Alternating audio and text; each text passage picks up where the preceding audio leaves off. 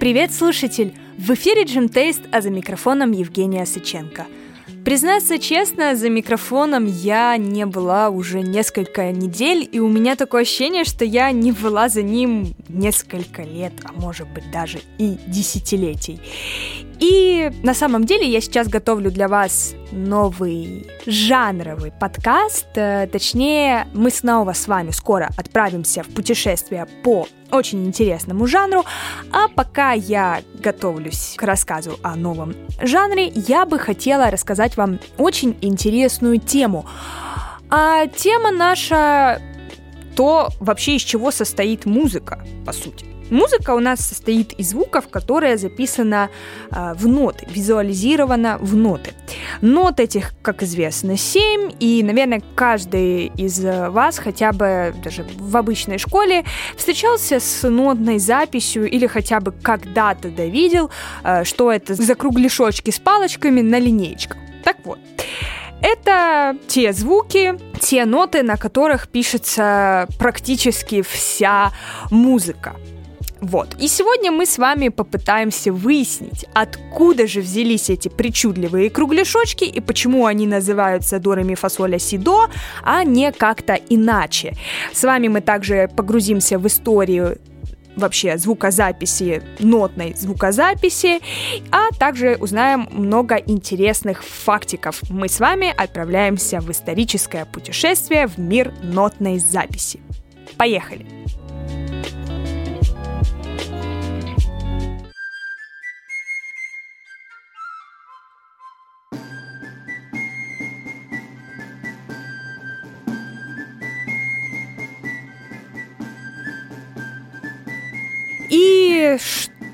Мы можем вообще сказать про ноты? Откуда они взялись, как они появились и почему их всего семь? Э, на первые два вопроса мы сегодня с вами постараемся ответить, а вот на вопрос, почему их всего семь, я не нашла нигде ответа и сама ответить на него, к сожалению, не могу. Но вопрос, однако, очень интересен, потому что у меня до сих пор не укладывается в голове, как человек э, среди такого огромного разнообразия звуков, огромного разнообразия вообще, как только можно было бы напеть, представить те или иные ноты, выбрал всего семь звуков.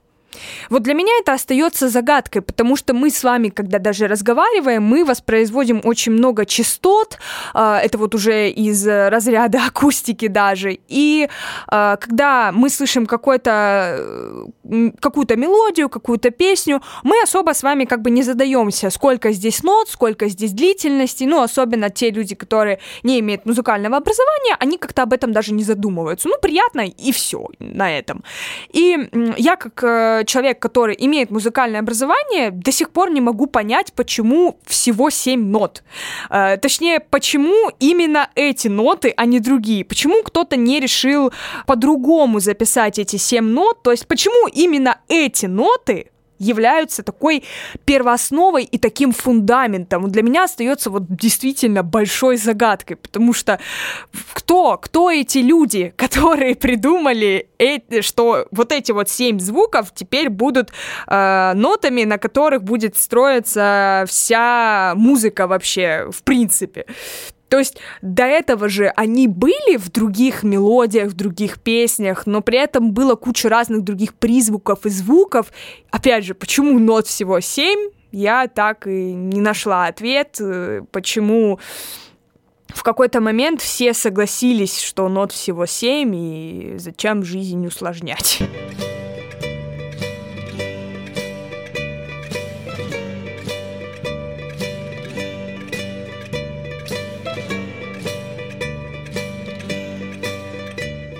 Однако мы с вами сегодня погрузимся, опять же, в историю того, как люди в принципе записывали раньше э, музыку. И сейчас известно на самом деле, что ноты были записаны еще задолго-задолго до нашей эры, опять же, в древних цивилизациях, куда ж без них, э, китайской, японской, египетской, греческой, в Вавилонии тоже записывались ноты.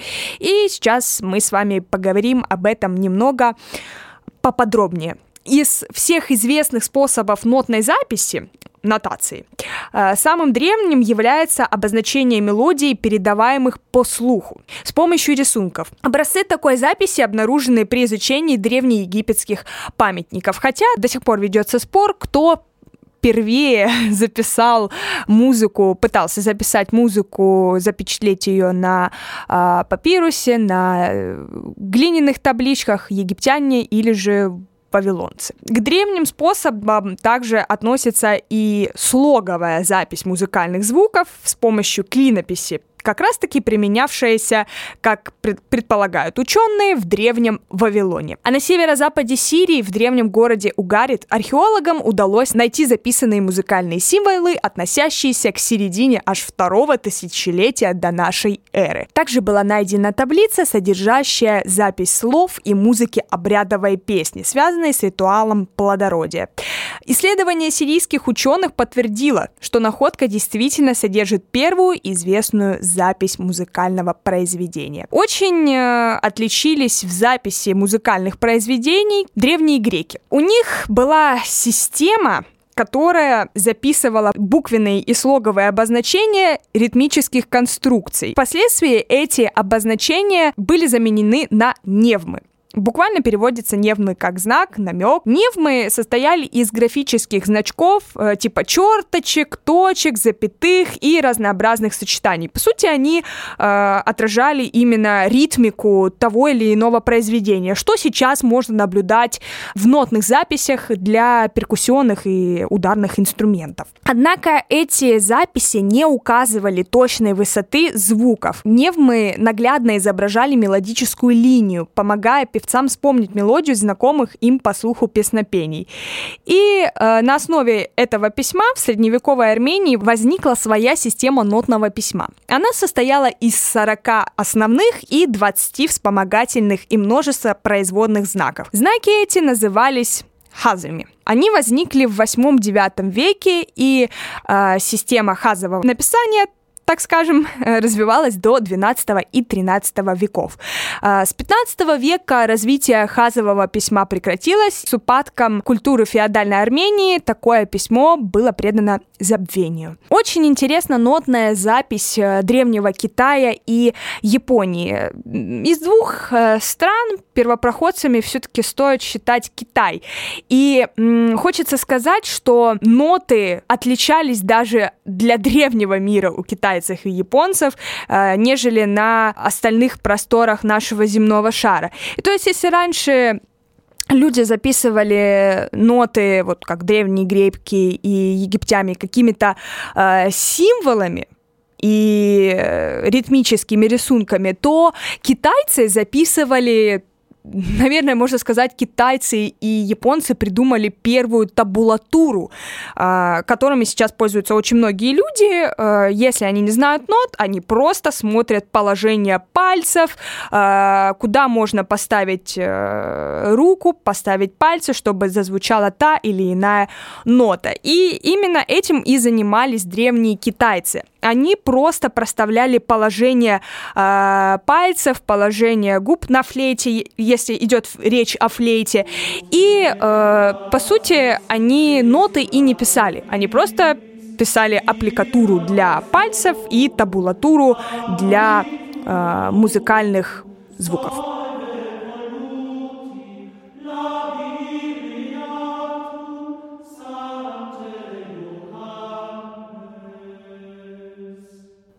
Откуда же взялись ноты, которые в привычном понимании этого слова?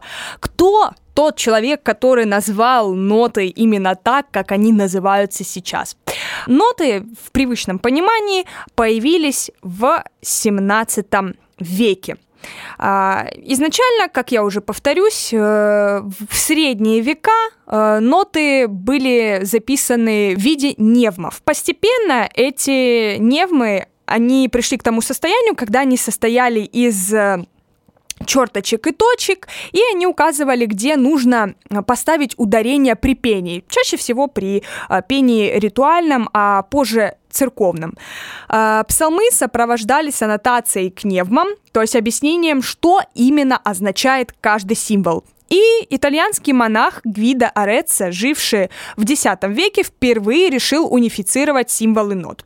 То есть когда вы идете в первый класс музыкальной школы и начинаете учить э, ноты, или же вы просто начинаете самостоятельно учить ноты и думать, кто тот человек, который обрек меня на страдания, вы можете сразу же вспомнить э, имя этого замечательного монаха Гвида Ореца. Ну и, конечно же, поблагодарить его за то, что на самом деле он э, облегчил э, страдания многих музыкантов, потому что теперь ноты 17 века используется и по сей день именно нотная запись, которую придумал э, Гвида Ореца, она сейчас актуальна до сих пор и актуальна, причем она почти э, для всех инструментов. В чем же еще состояла заслуга этого итальянского монаха? Он изображал символы нот в виде закрашенных квадратов на нотном стане, состоящем из параллельных линий, которых, кстати, сначала было 4. Сейчас э, этих линий 5, пятилинейный стан, но сначала их было э, 4. Впоследствии система это дорабатывалась, добавилась как раз-таки пятая линейка и изменился внешний вид нот и ключи. И именно Ореце придумал название нот. Он обозначил их первыми слогами слов молитву к Иоанну Крестителю. Эту мелодию в церковном хоре использовали в качестве распевки. В молитве звучит просьба о сохранении силы голоса. Слоги ут, ре, ми, фа, сол, ла стали ла, стали называться нотами.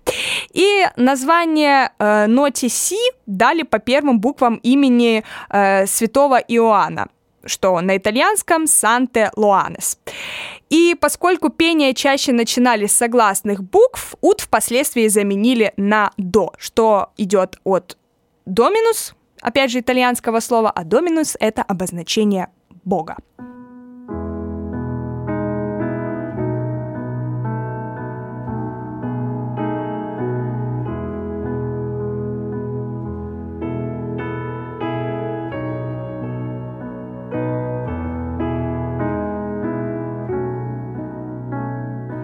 Есть еще очень интересный факт про целый нотный язык. В 1817 году Жан-Франсуа Сюдер, рядовой французский музыкант с консерваторским образованием, изобрел на основе названий семи нот, о которых мы поговорили чуть выше, универсальный искусственный язык, то есть помимо азбуки Морзе и э, шрифта Брайля, у нас есть еще и целый нотный язык. Идея создания такого языка преследовала Сюдра не один год.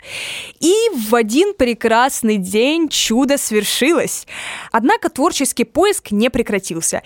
И на усовершенствование изобретенного Сюдром языка ушло почти 45 лет, то есть почти вся жизнь этого э, ученого-музыканта. И только в 50-х, 60-х годах 19 века Сюдер добился признания своего ноу-хау среди французов и мировой общественности. Язык решили назвать просто «соль ре соль». И на языке соль ре соль фраза, к примеру, «я тебя люблю» звучала как «до ре», «ми ля си», «до ми». Э, «Я» — это «до ре», «ты» — это «до ми», «любить» ми ля си. Поэтому, если вы не знаете, как оригинально выразить э, свою любовь к кому-то, вы можете воспользоваться этим языком. И если ваша вторая половинка неравнодушна к музыке, я думаю, она оценит такое признание. А на сегодня все. Слушайте хорошую музыку, которая состоит всего из 7 минут, но на самом деле немного больше. Слушайте эту музыку, делитесь ей и слушайте музыку, которая будет прикреплена в плейлисте, потому что у нас сегодня будет достаточно много классики из средневековья. Пока!